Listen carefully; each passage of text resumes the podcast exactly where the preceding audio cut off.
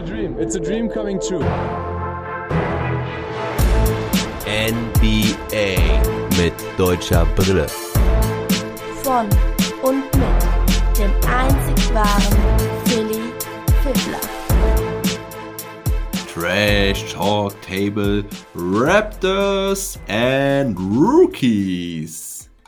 Mir zugeschaltet heute ist mein lieber Kollege vom Vibes Magazine, der Jonas.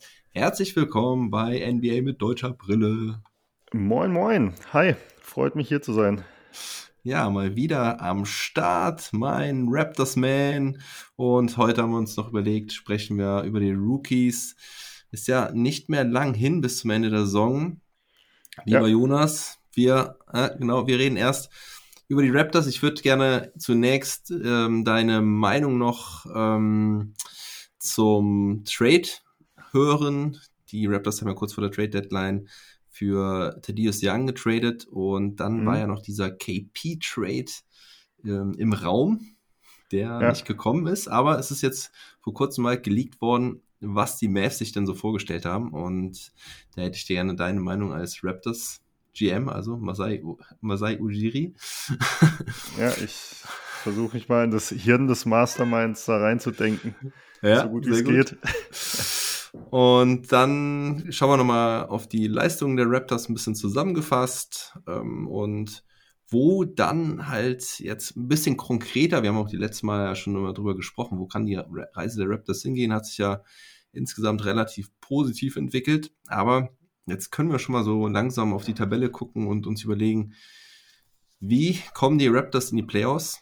Also, oder kommen sie in die Playoffs? Und äh, in welchem Weg, mit welchem Weg kann das sein. Dann müssen wir noch mal kurz über Isaac Bonga reden, auch wenn es da leider nicht so viel zu berichten gibt. Ja, und dann kommen wir zu den Rookies. Ähm, wir nennen unser First und unser Second Team und wer vielleicht dann noch Chancen hat, ins Second Team reinzurutschen. Ja, und das ist, das ist unser Programm für heute. Genau. Ähm, Sieht gut aus. Ja, perfekt passt, dann ja, legen wir doch direkt mit dem Trade los. Aber da habe ich irgendwas vergessen. Ich, ich rush heute hier so durch. Nö, nee, ich glaube nicht. Ich glaube, das waren so die Punkte, äh, die, wir, die wir heute besprechen wollten. Äh, ja, sehr viel Raptors und noch ein bisschen, äh, bisschen Rookies. Ich glaube, es ist ein ganz, ganz spannendes Programm. Ja. Okay.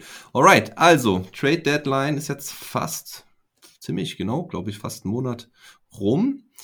Die Raptors haben Thaddeus Young sich geholt, ein begehrter Veteran, ähm, Power Forward, hat auch viel Center gespielt in den letzten Jahren. Und äh, wie hieß er noch mit Vornamen? Der Eubanks. Hast du den Vornamen gerade nochmal? Drew. Drew Eubanks, genau, stimmt. Der ist quasi auch gekommen, ist aber direkt gewaved worden. Die Raptors haben dafür Goran Dragic rübergeschickt, der quasi auch direkt einen Buyout unterschrieben hat. Und ähm, ein First Rounder, der First Rounder der Toronto Raptors ist äh, mit nach San Antonio gegangen. Also die Raptors bekommen den Second Rounder von Detroit war das, der ja, ja. ja einer der höchsten Picks dann äh, sein wird in der zweiten Runde. Ja. Und geben halt ihren Erst Runden-Pickup, der ja so dann um die 15, 16 wahrscheinlich sein, landen wird. Und ja, also man hat ein bisschen, bisschen dafür bezahlt, jetzt aber auch nicht zu viel. Was sagst du zu dem Trade? Ja, ich fand, äh, fand ein bisschen, bisschen ernüchternd.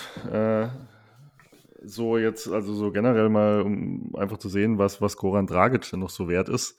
äh, also klar, ich meine, äh, man hat dann letztendlich einen, einen äh, First Rounder äh, bekommen. Äh, beziehungsweise nein, haben, haben sie ja nicht. Nee, äh, nee, nee. Ja, genau, sie haben Aber keinen First Rounder bekommen. Die, also im Endeffekt haben sie Thad Young bekommen, ja, genau. Und das ja. zeigt auch, glaube ich, so ein bisschen, wie die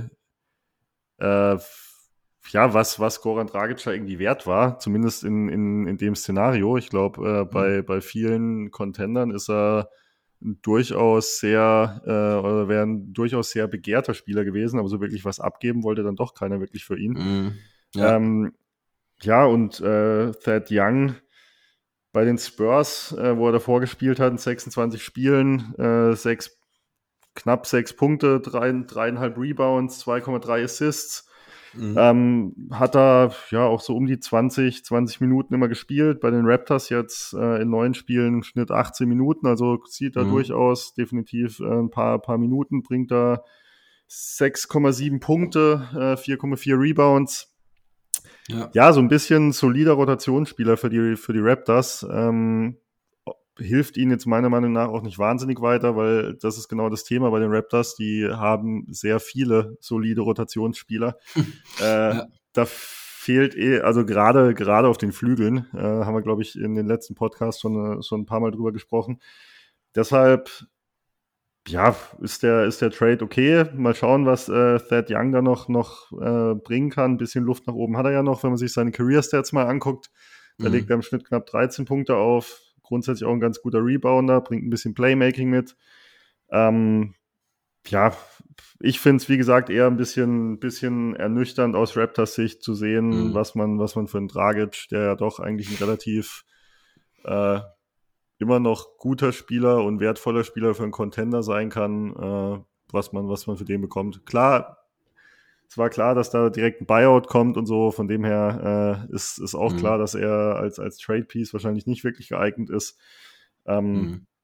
dafür dann, dafür dann irgendwie einen soliden Rotationsspieler so zurückzubekommen, ist wahrscheinlich gar nicht so verkehrt. Ja. Aber du siehst schon so ein bisschen, also keine Ahnung, Keine Euphorie.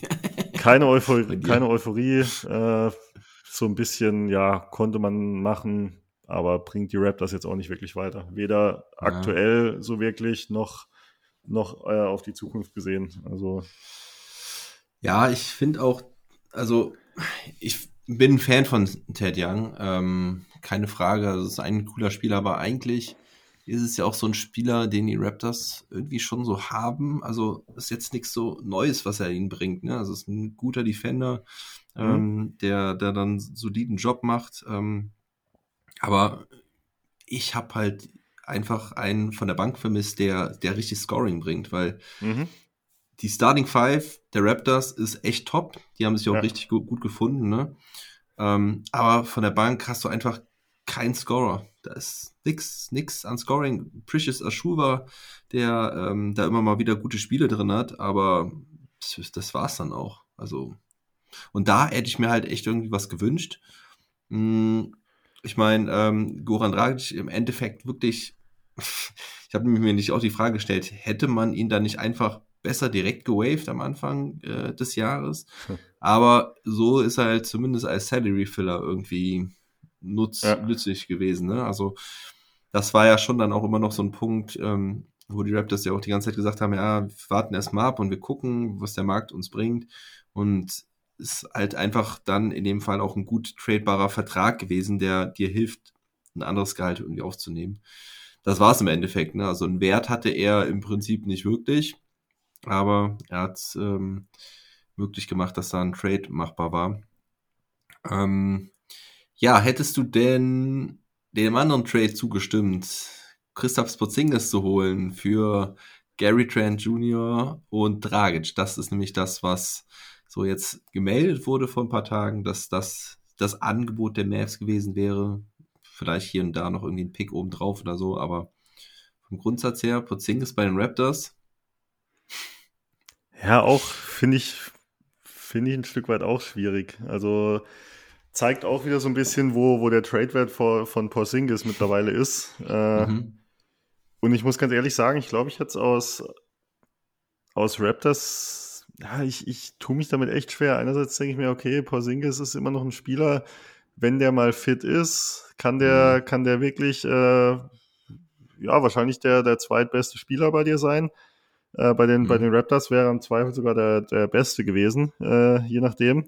Mhm. Ähm, aber ich glaube, dass das Risiko wäre mir in dem Fall dann irgendwie aus Raptors Sicht auch ein Stück weit zu groß gewesen, vor allem wenn man dann irgendwie Gary Trent Mhm. abgibt, der gerade echt eine, eine ziemlich starke Saison bei den, äh, bei den Raptors spielt. Äh, Career Highs Mhm. bei Punkten, Assists und Steals auflegt, seinen Dreier ganz ordentlich trifft. Und ich glaube, die Überlegung dahinter, vor allem halt auch einigermaßen, ich glaube 23 ist er, ähm, einigermaßen zur, Echt? zur Zeitschiene, zur Timeline von Scotty Barnes passt. Und das war dann, glaube ich, könnte ich mir vorstellen, dann am Ende auch so ein bisschen der ausschlaggebende Punkt, wo dann man sich auch relativ leicht getan hat, wahrscheinlich das Angebot sogar abzulehnen. Ähm, ja. Einfach aus dem Grund, dass man dann sagt, okay, man hat Scotty Barnes, der irgendwie echt eine überragende Saison spielt jetzt als Rookie, äh, der, der so ein bisschen jetzt schon die Zukunft der Raptors ist. Mhm. Ähm, und dann hat man Gary Trent, der ja äh, da ganz, da ganz gut reinpasst und gleichzeitig noch im, äh, im Hier und Jetzt und heute äh, ein, ein ganz guter Spieler ist, der irgendwie auch die die Raptors jetzt gerade besser macht und halt eben zu Fred Van Fleet und Pascal Siakam und allem, was sonst so da ist, irgendwie passt. Also von ja. dem her, ich hätte den Trade aus, aus Raptors Sicht äh, als Masai Ujuri wahrscheinlich auch nicht gemacht. Wie ja. siehst du es? Ja, genau so. Also, wie du schon sagst, das Risiko von Porzingis ist einfach zu groß, dafür Trent Jr. abzugeben, der so super funktioniert in Toronto. Und krass, mhm. dass er erst 23 ist, gerade sogar erst geworden vor einem. Er ist Jahrgang 99. Ja, krass. Ähm, das wusste ich gar nicht, dass er so jung ist. Äh, das, das, das macht ihn ja nochmal deutlich wertvoller.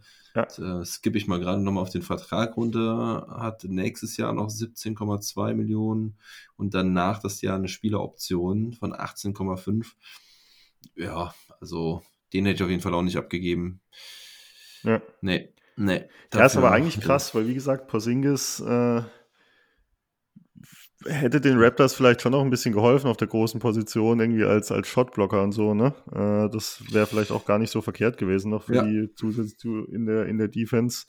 Aber ja, wie gesagt, ich glaube, dass das Risiko, ich meine, man, man sieht jetzt auch für, für was er nach Washington gegangen ist. Also Ich meine, Dinwiddie spielt zwar bei den, bei den Mavs gerade auch, auch echt richtig stark und ich ja. mochte den schon immer und habe immer schon gedacht, okay, der, äh, der ist eigentlich echt ein richtig guter Playmaker und ein richtig guter Scorer, wenn man ihn lässt und wenn er auch mal gesund bleibt.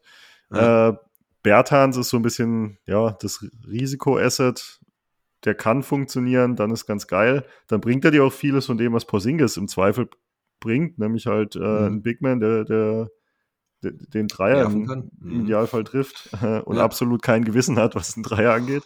Ja. Ähm, aber, aber trotzdem, also hätte, hätte es jemand vor zwei Jahren irgendwie gesagt, dass, dass Porzingis für am Ende Spencer Dinwiddie und Bertans äh, getradet wird. Das, ich meine, vor zwei Jahren waren Bertans und Dinwiddie noch gut drauf. bitteres, bitteres Ding für die, für die Mavs so insgesamt, die Causa Porzingis, oder? Um ja, schauen wir mal. Nicht, Wenn das jetzt so gut ausgeht, ne? Ja, ja, ja, aber ähm, spreche natürlich immer gerne drüber, auch wenn ich es in meinem Podcast schon echt mehrmals äh, äh, thematisiert habe. Aber ja, ich meine, weißt du, wenn es halt jetzt einfach so gut ausgeht, aktuell ist vor allen Dingen Dinwiddie halt ein Riesengewinn für die Mavs, dann muss man sagen, KP war einfach zu unzuverlässig wegen der Verletzung und von daher, ja, ich meine, Gary Trent Jr. bei den Mavs, äh, ja, wäre ganz nice gewesen, aber ich weiß nicht, ob das, also so ein Dinwiddie, wie sie jetzt haben, ist halt wertvoller als ein gut spielender Trent Jr. Ja, glaube ich auch. Also auch, auch wenn man mit Brunson irgendwie den zweiten Ballhändler hat, äh, ja. ist bei den Mavs ja gerade so, dass die auch viel zusammenspielen, auch direkt vom Start weg. Also Doncic mhm. und, und Brunson und wenn du dann halt noch den den dritten Ballhändler äh, von, der, von der Bank bringen kannst. Ähm, mhm. das, der tut den Mavs da schon wirklich gut und das hätte Gary Trent in der Form sicherlich nicht gebracht. Ballhändler und halt auch sich selbst einfach so die, die, die, die Würfe ja. erspielt, ne? Also auch mal schön zum Korb ziehen kann. Jetzt trifft er seinen Wurf auch noch richtig gut. Also das ist natürlich ideal. Aber ja, also haken wir das Ding ab. Ähm, hätte für die Raptors nicht so viel Sinn gemacht, ähm, einen, einen super funktionierenden Spieler abzugeben, dafür ein großes Risiko reinzuholen. Dafür ist mir dann auch die, die Diskrepanz von der, also von dem Potenzial von Porzingis jetzt nicht mehr so viel höher als von, von Trent Jr. Vor allen Dingen, wenn man dann auch noch das Alter halt mit äh, betrachtet und du hast es gesagt, äh, Scotty Barnes gerade gedraftet. Ähm, der Rest der Truppe ist auch noch nicht so alt. Das heißt, du kannst mit den Jungs noch was aufbauen. Die, die ja. Raptors hätten sich wahrscheinlich genau das gleiche Problem angeheftet, was die Mavs halt aus, ja, am Ende muss man vielleicht doch sagen, aus gutem Grund losgeworden sind. Und Ja. Von daher, okay. Lassen wir es dabei. Ja, ähm, gehen wir zum nächsten Punkt über. Ähm, die letzten Wochen der Raptors. Wir haben das letzte Mal gesprochen am 13.01. Äh, eine Stunde 59 übrigens. Langes Ding. ähm, dann, also da waren die Raptors ja schon ganz gut in Form. Die Kurve ging Ja. gerade so nach oben. Ich meine, gut, das war jetzt auch gerade voll nach dieser Corona-Phase. Aber dennoch haben sie da, da haben wir uns ja noch drüber unterhalten, dass sie so gut gespielt haben vor ihrer leeren Halle. Vielleicht erinnerst du dich. Ja, absolut. Und die richtig krasse Siegesserie haben sie dann aber Ende Januar gestartet. Da haben sie acht Siege in Folge geholt. Overtime-Wins gegen Miami, gegen Chicago. Ja. Ähm, ja, und dann Halle wieder sehr, sehr leer. Jetzt sind die Fans wieder zurück. Volles Haus ist wieder da und haben jetzt zuletzt ein paar Niederlagen gehabt. Ähm, hatten vorher zweimal gegen die Brooklyn Nets gewonnen. Und jetzt waren es drei Niederlagen in Folge. Jetzt letzte Nacht haben sie dann gegen die Spurs gewonnen, haben Popovic den ja, entscheidenden Sieg vermiest. Er ist ja ein Win davon entfernt, der All-Time-Leader in Wins zu werden. Ja. Van, Van Fleet war wieder zurück, der war nämlich auch einige Spiele raus, ich glaube sechs Spiele oder so hat er gefehlt, war jetzt wieder zurück und jetzt haben die Raptors dann auch wieder gewonnen. Und ja, sind auf Platz sieben. Wer hätte das gedacht? Stark. Vor den Nets. Das finde ich so ironisch an der ganzen Sache, dass Dragic ja zu einem Contender wollte und nicht in Toronto spielen wollte und jetzt Ja. bei den acht platzierten Nets steht und die Raptors auf Platz sieben stehen. Ja, und sie gerade dann auch zweimal gegen die, gegen die Nets gewonnen haben. Das setzt im Ganzen noch so ein bisschen die, die Krone auf. Wobei man auch fairerweise sagen muss, bei den Nets sowohl Kyrie nicht gespielt, als auch äh, Durant nicht gespielt. Ja. Ähm, und da bleibt ehrlicherweise bei dem Nets-Team auch nicht mehr so wahnsinnig viel übrig. Ja. Äh, also von den Reihen, von den Namen her schon, äh, aber da ist halt alles zentral um die beiden äh, mittlerweile aufgebaut. Müssen wir ja nicht, müssen wir ja nicht drum rumreden. Ähm, von dem her sind die Siege so ein bisschen, ja, dementsprechend auch einzuordnen. Was, was mich dann nachher ein bisschen schockiert hat, äh, beziehungsweise wenn man, wenn man sich die letzten elf Spiele mal anguckt, nach dieser Winning Mhm. Streak, die du angesprochen Mhm. hast, äh, von Januar, Februar, ähm, die elf Spiele danach waren es dann sieben Niederlagen äh, und vier Siege. Dann eben Mhm. zweimal gegen die ersatzgeschwächten Nets, gegen die Spurs und die Wolves. Und verloren hat man zum einen gegen die, kommen wir vielleicht gleich, gleich drauf, Mhm. äh, direkte Konkurrenz gegen die Hawks und die Hornets. Und dann Ja. gegen die Pistons, die Magic und dann, okay, die Cavs, gegen die kann man verlieren. Ja. Aber da waren schon auch echt ein paar, paar miese Dinger dabei. Also Mhm. so Teams wie Orlando, Detroit, auch wenn es bei denen jetzt irgendwie so ein bisschen besser läuft, gerade in Detroit, aber ja, sollte man, sollte man eigentlich aus Raptors Sicht äh, gewinnen. Ja, wohl wahr. Wohl wahr. Also, ja, auf die letzten drei Niederlagen kann man es vielleicht ein bisschen drauf schieben, dass wenn Fleet halt gefehlt hat. Anunobi hat ja jetzt auch gefehlt. War der jetzt eigentlich wieder dabei? Ich glaube nur Das ist, glaube ich, oder? Day to Day. Also der hat Ja. irgendwie, oh, was hat er gehabt? Finger gebrochen oder sowas? Ja, Oder ja, der hat, genau, der hat am Mittelfinger hat er irgendwas. Ja, Ja. genau. Ich habe gerade geguckt, Day to Day auf jeden Fall. Ja, okay, ja, genau, hat noch nicht gespielt. Ähm, ja, ich meine, wenn halt einer von denen ausfällt, es wiegt halt immer schon sehr schwer, ne? Und das ist das so, was ich auch so ein bisschen meinte. Du hast halt auf der Bank, hast du da halt im Prinzip niemanden, auf den du dich da verlassen kannst. Ähm, ich glaube, das ist so, das ist der, der entscheidende Punkt, verlassen, weil, ja, guckst du auf die Bank, du hast, ja, du hast halt eben Young, okay, der ist verlässlich, hauptsächlich in der Defense. Chris Boucher, boah, ist dann, den habe ich vorhin vergessen. Das ist halt schon ähm, der beste auf der Bank. Allerdings hat der halt auch immer wieder Schwierigkeiten, auch manchmal Matchup-Schwierigkeiten. Ja, und dann ist das Achuva, Watanabe, Banton, so, Mikhailuk, Ja, ist halt nichts, ne? Ähm, Cam Birch hat jetzt, äh, war jetzt in der Starting Five noch, aber tja, das ist dann schon so ein bisschen mau insgesamt. Hm. Ähm, ja, willst du noch was dazu sagen? Oder Hm. sollen wir direkt schon, können, wir- können wir dann quasi einen Vorausblick machen, oder? Können wir gerne machen, ja. Ja, weil du hast ja schon so ein bisschen angesprochen, Platz 7.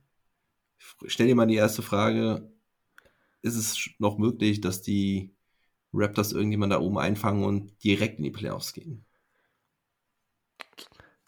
Vielleicht Boah. gerade mal nochmal den Überblick auf die Ja, Tabelle. glaube ich, glaube ich, schwierig. Sie sind vier Spiele vor Platz 10, drei Spiele hinter den Cavs.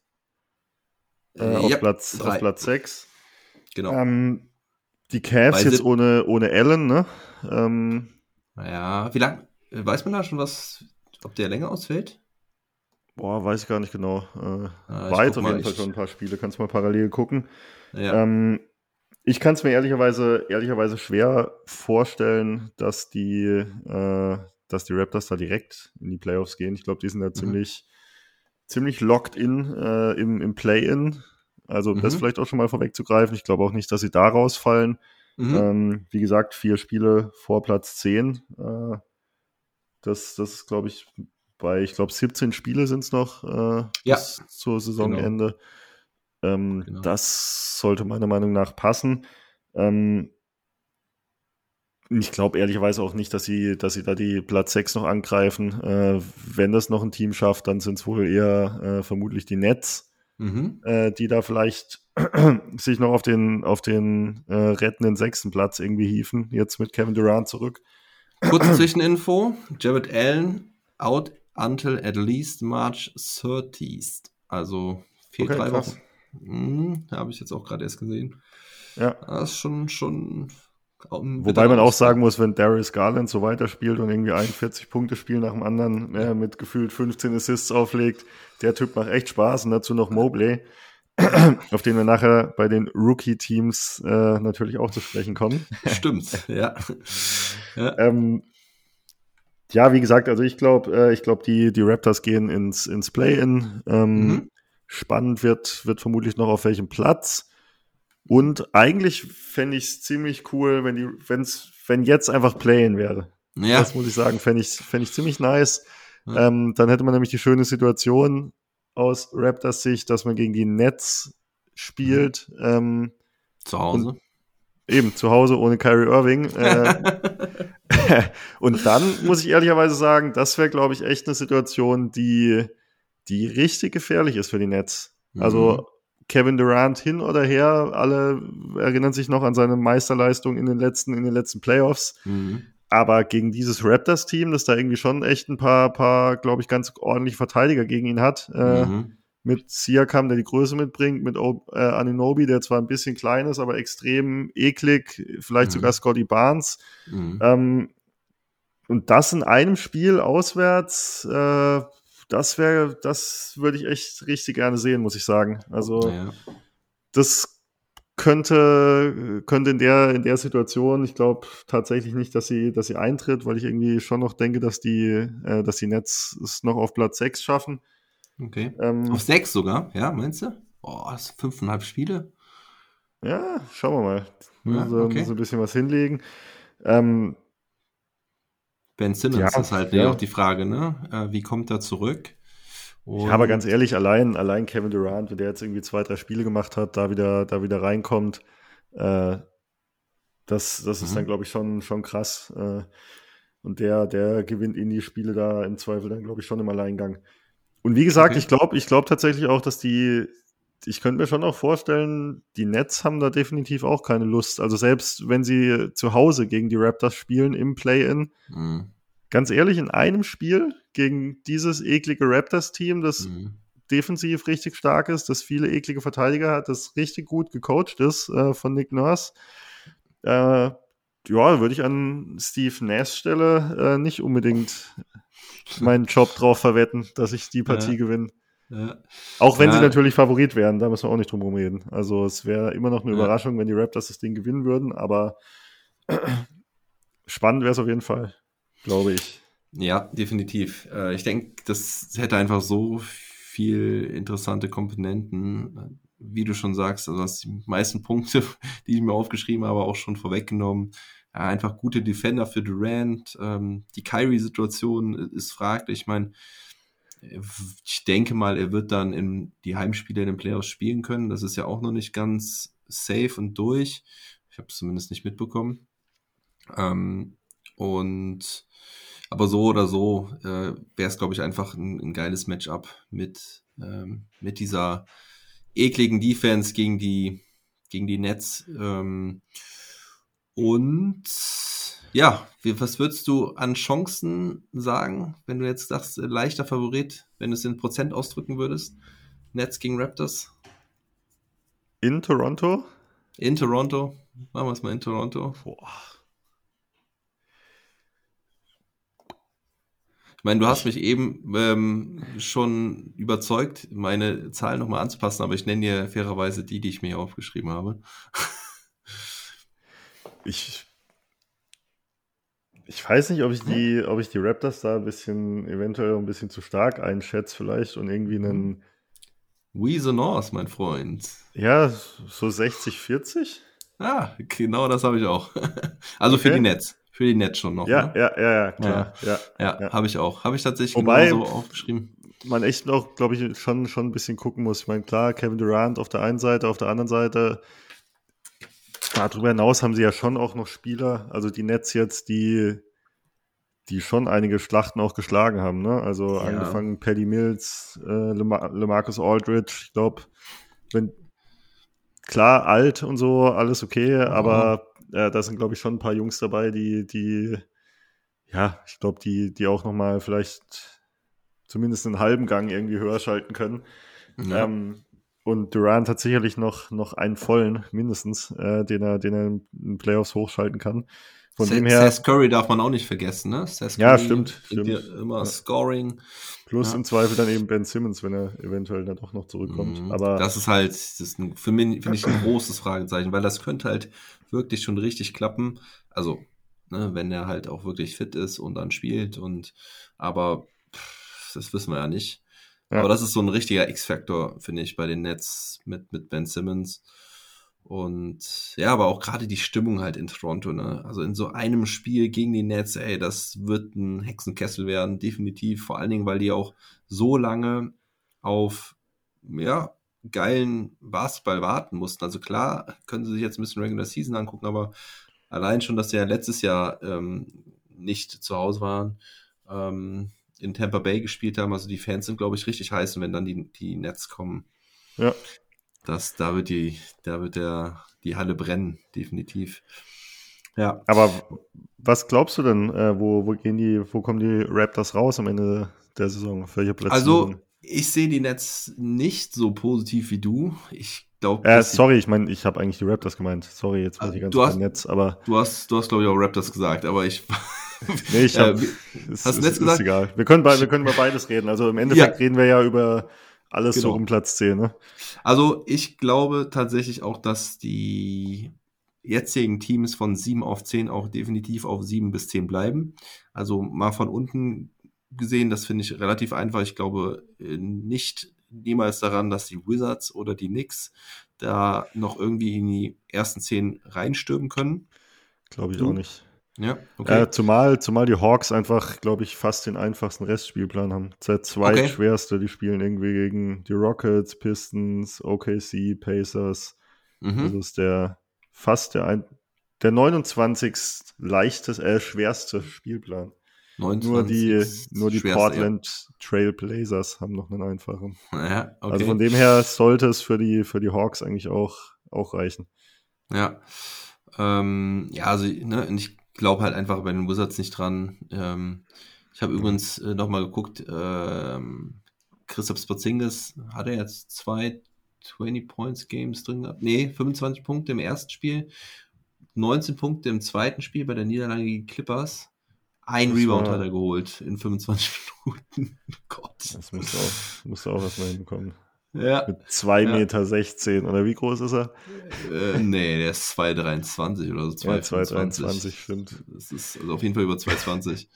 was sagt BK Ref? 2,21 sagt BK Ref. Ja. ja, ich würde sogar eine Wette eingehen, dass ich zwei Rebounds holen würde in 25 Minuten NBA. in der NBA oder was? ja, ja. Die würde ich mir irgendwie, gut, wenn ich mich nur darauf konzentrieren würde, sagen wir mal so. Die Wette gilt, Philly, die Wette gilt. Ja, okay. Also, ähm, jedes äh, 10-Day-Contract wird auf jeden Fall gesigned. Äh, ich stehe für Angebote offen. ähm, aber ich glaube halt auch obenrum wird nix mehr, keine andere Änderung mehr geben. Also ich glaube, die ersten sechs da oben, die Cavs, es sind, also die Raptors sind, wie du schon gesagt hast, drei Spiele hinten dran, die Nets sind fünfeinhalb Spiele dran. Ich glaube nicht daran, dass es bei den Nets jetzt so gut funktioniert. Wir haben halt auch echt einen leichten Restspielplan. Ja, okay. Ja, also ich glaube Platz 27 von der Schwere. Und die Cavs sind irgendwo im Mittelfeld auf Platz 12, habe ich mal so ein bisschen geguckt. Klar, das ist mhm. auch immer so ein bisschen, da kann man jetzt auch nicht so wahnsinnig viel drauf geben, auf diese ja. Strengths of Schedule-Geschichten, äh, aber ich glaube, wenn die Unterschiede da so riesig sind und die Nets da wirklich relativ, äh, ja, relativ Glück haben, oder was heißt Glück haben, äh, die hatten die schweren Spiele halt davor. Ähm, aber jetzt gerade vielleicht dann mit, mit Kevin Durant da irgendwie, wenn der zurückkommt gegen äh, die ganzen Bodensätze der beiden Conferences da spielen. Äh, ja. Das ist auf jeden Fall ein Punkt, ja, das, das stimmt schon.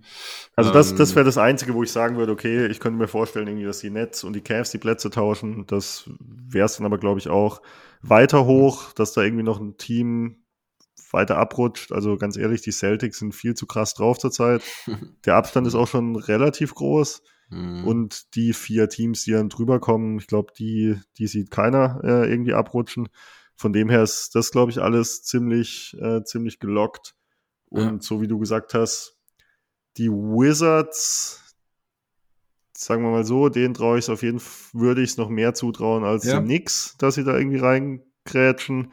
Was aber trotzdem nicht heißt, dass ich ihnen, dass ich da jetzt äh, sehr optimistisch für die Wizards bin, dass es wirklich klappt. Mhm. Ähm, weil, wie gesagt, ich sehe, also ich finde einfach, die, die Teams, die oben drüber sind, sind besser. Also ganz, ja. ganz einfach. Ja. Äh, und auch konstant die ganze, über, über die ganze Saison besser. Also auch die, die Hornets, um mal noch das Team zu nennen, das da, mhm. glaube ich, aktuell auf Platz 9 äh, ist. Ja, die spielen auch relativ, relativ konstant, haben damit mit Bridges äh, und Rosier äh, jetzt zwei Leute, die da konstant ihre Leistung abrufen. LaMelo Ball, der immer mal, mal on, mal off ist, so ein bisschen. Ähm, von und Trace Harrell haben sie noch dazu bekommen. Ja, stimmt. Der, stimmt. Der, der Motor. ja, der ist auf jeden Fall immer ein Energizer, ne? der ja. dir ein bisschen Energie bringt. Ich meine, haben wir in den letzten zehn äh, Spielen haben sie nur drei gewonnen, hatten so einen leichten, leichten Downfall. Hm.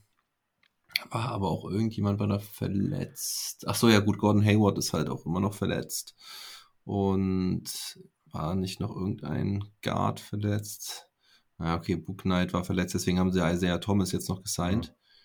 Hat der, wie hat der eigentlich gespielt? Weißt du das? Hat er gespielt? Hast du mitbekommen? Isaiah Thomas? Nee. Ah, warte mal. Ähm, Ach, fuck mal, das ist der, der falsche Isaiah Thomas. Ich gucke ne, 80er Jahre.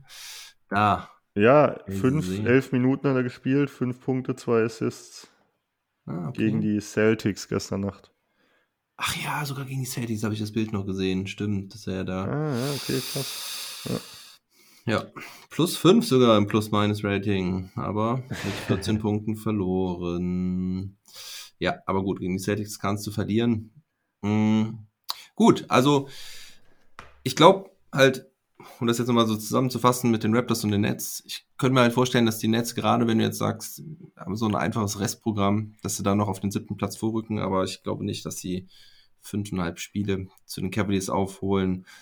Ähm, ne? Also 7, 8, 8, 7 gibt es vielleicht einen Switch und genauso sehe ich das da drunter auch im Prinzip, äh, dass die Hornets und die Hawks vielleicht switchen, aber ich glaube, das sind halt wirklich die Paarungen, die da kommen in der ersten Runde des Play-Ins, dass, dass die Nets gegen die Raptors spielen und die Hornets gegen die Hawks spielen. Ja. ja spannend. Also die, ich habe mal, ich mal nachgeguckt, die Raptors haben auf jeden Fall gegen äh, die Hawks mhm. zwei Spiele die Saison gewonnen, eins verloren, gegen die Hornets zwei gewonnen, eins verloren. Aber, und gegen die Nets 2-2. Äh, ja, aber man muss auch dazu sagen, habe ich mich auch erst gewundert, habe ich, ich habe nochmal reingeguckt und es war wirklich so, dass bei den, bei den Hawks, äh, bei den Siegen Trey Young gefehlt hat, in beiden Spielen, die sie gewonnen haben. Und, ja, und, warte mal, wie war das? Ähm, ja, und bei den Raptors, ähm, Entschuldigung, bei den, bei den Nets, ne, wie war das? Ah, ich weiß es nicht mehr. Also bei dem einen Sieg, bei dem letzten, hat Trae Young gespielt, 22 Punkte. Genau, das, da haben aber die, die Hawks gewonnen, ne? Das war der Sieg von Nee, den Hawks. bei, der, bei dem Sieg What? der Raptors. What? Hab ich mich da verguckt? Ich glaube ja. 127 Ich hab's zu nämlich auch. 100 haben sie verloren. Ähm, und dann haben sie davor 125 zu 114 gewonnen. Oder welches Ja. Spiel meinst du? Ja. Und da hat Young gespielt, bei der Niederlage dann davor, Oh, äh, beim Sieg davor. Aber ist ja, ist ja letztendlich auch, äh, auch, nicht, auch Ah, nicht so okay. wild. Ähm, Da habe ich mich ich habe es nämlich tatsächlich auch genauso nachgeguckt, weil ich dann auch gedacht Ah. habe, okay, nachdem ich gesehen habe, dass bei den. Nets eigentlich alles gefehlt hat bei den zwei Siegen, äh, Ja. habe ich gedacht, okay, muss man äh, speziell bei den Hawks mal gucken, ob Ja, Trey Young gespielt hat, weil ja, das ist halt der Dreh- und Angelpunkt bei den Hawks. ja. Ähm, bei den Hornets ist, glaube ich, nicht ganz so wild, wenn einer fehlt, weil da nicht ganz so viel auf, auf einen einzelnen Spieler zugeschnitten ist. Ähm, aber ja, also insgesamt, insgesamt macht das ja so ein bisschen Hoffnung für die, für die Raptors für, äh, für mögliche Play-in-Spiele, ne? Mhm. Wenn man Genau, sich die also. Stimmt, also da habe ich mich tatsächlich verguckt. Ähm, ich irgendwie falsch geklickt. Äh, weil ich hatte mir vorher nämlich auch gedacht, deswegen war ich so enttäuscht von meinem Gedanken, weil ich mir vorher eigentlich gedacht, dass die Raptors Defense, also wenn die Raptors gegen die Hawks spielen, dass die Raptors sich eigentlich ähm, ja ziemlich gut auf die Hawks einstellen können. Also dass sie vielleicht Trey Young, okay, der macht dann vielleicht seine 35, 38 Punkte, aber dass sie eigentlich den Rest quasi kalt stellen können dabei. Ne? Also dass sie ähm, ja vielleicht, wenn dann, wenn dann Trey Young irgendwie ins äh, Pick and Roll geht oder so, oder sich einen Block kommen lässt, dass man dann vielleicht irgendwie kurz hedgt und ähm, den Rest aber dann, dass man dann so gut rotiert, als die Help Defense kommt, dass sie das eigentlich ganz gut können, wenn es halt wirklich dieser eine Dreh- und Angelpunkt ist. Das ist so mein Gedanke gewesen, habe ich, habe ich halt fälschlicherweise ein bisschen falsch nachgeguckt. Ich dachte, ah, okay, das einzige Spiel, wo Trae Young gespielt hat, haben sie, äh, haben sie klar verloren. Aber wenn das dann nicht so war, macht meine Theorie mir ein bisschen Hoffnung. Ja. Ja. Ja, also selbst wenn sie gegen die, gegen die Nets äh, im äh, 7th, 8th Game verlieren würden und dann gegen Mhm. den Gewinner aus äh, Hawks Hornets, wenn, wenn man überlegt, dass so ist, spielen würden. Ja, Ja. Würde ich, da würde ich, glaube ich, tatsächlich, ja, ist auch immer schwierig, ne? Die Hawks, gerade, also gerade die Hawks sind schon irgendwie eigentlich auch wissen, ein was sie verdammt, letztes Jahr gemacht haben, ne? Ja, ja, eben. Also eigentlich auch echt ein verdammt tiefes Team, wenn man ehrlich ist. Man sagt immer so, yo, das Mhm. ist irgendwie nur Trey Young. Aber eigentlich sind die wahnsinnig, äh, wahnsinnig breit. Sie bräuchten halt wahrscheinlich noch einen, noch einen Ballhändler irgendwie, der so ein bisschen, beziehungsweise Playmaker, der, wenn Trey Young mal unten ist, so ein bisschen Spiel übernehmen kann. Aber also gerade so, so jemand wie äh, DeAndre Hunter für die Playoffs, richtig Mhm. starker Verteidiger. Äh, ja, also die, die Hawks, da Ja. bin ich. Äh, das wird auf jeden Fall, also ich glaube, wir können uns so oder so drauf freuen. Ich glaube, dass, ähm, Hm. Dass gerade diese Position, wenn man die Nets vielleicht mal so ein bisschen, wenn sie in voller Mannstärke antreten, da ein bisschen außen vor nimmt. Aber die drei Teams, die Raptors, die Hawks und die Hornets, das ist relativ nah vom Leistungslevel. Also da finde ich, das Mhm. ist relativ eng beisammen. Es Mhm. könnten echt richtig, richtig interessante Spiele werden. Egal, Ja. wer da von denen gegen wen spielt. Wo, genau, wobei ich nur halt dennoch bei den Hawks einfach noch dieses enorme Potenzial sehe, weil man halt, wie gesagt, letztes Jahr, er zeigt es mir an hier, der Ice Train, da kommt der Schüttelfrost. Ähm, ja, dass, dass ja, ey, weil sie letztes Jahr einfach so, so geil performt haben und da ja auch, also mich total überrascht haben auch. Also ich hätte nicht gedacht, dass das in den Playoffs so gut funktionieren kann. Ich habe sie nach jedem richtig geilen Spiel immer wieder fertig gemacht und gesagt, die Hawks. ja, genau. und dann jedes Mal habe ich erneut einen auf den Deckel bekommen und habe gedacht, shit, langsam muss man sie, langsam muss ich sie echt mal ernst nehmen. Ja, ja, also dass sie, also bei den Sixers, als sie die Sixers dann rausgehauen haben, habe ich nur gedacht, ei, ei, ei, jetzt äh, Ja. habe ich aber echt irgendwie ganz, da lag ich aber, war ich aber ganz auf dem falschen Eis.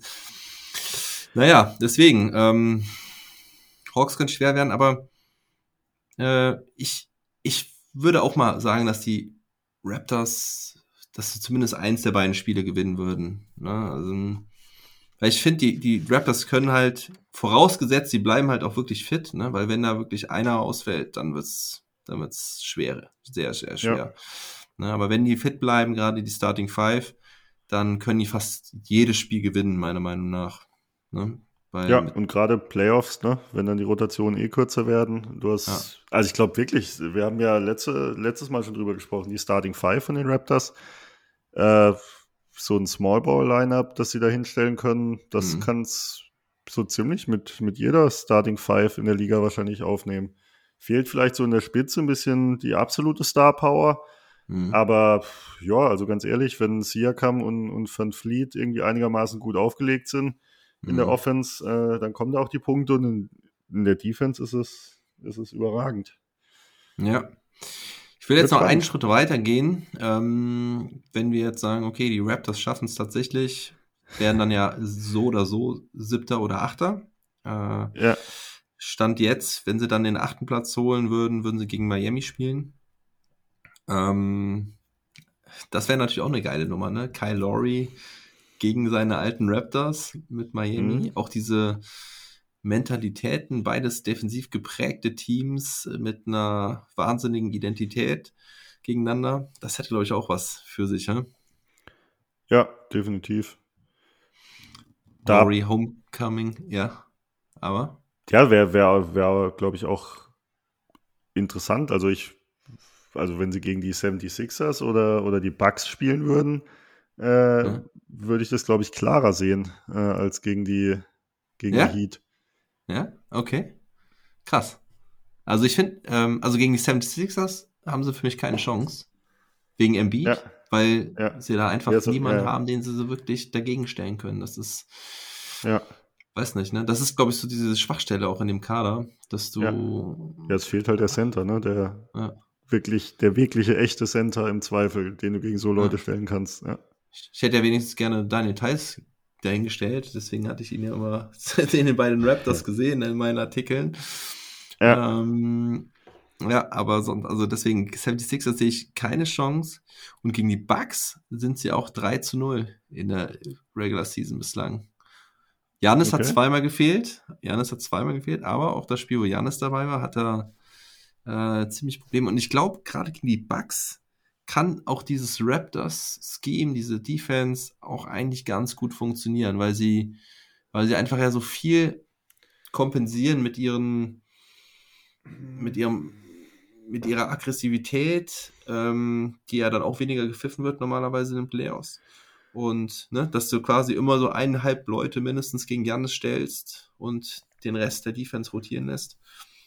Also in dem Einspiel, wo Janis gespielt hat, hat er irgendwie auch 38 Punkte gemacht oder so, ist aber 19 Mal an die Freiwurflinie gegangen und hat auch alle 19 Freiwürfe gemacht. Also ja, okay. auch, auch verwunderlich. Und der Rest war halt ähm, relativ schwach. Also haben sie ganz ja. gut ausgeschaltet.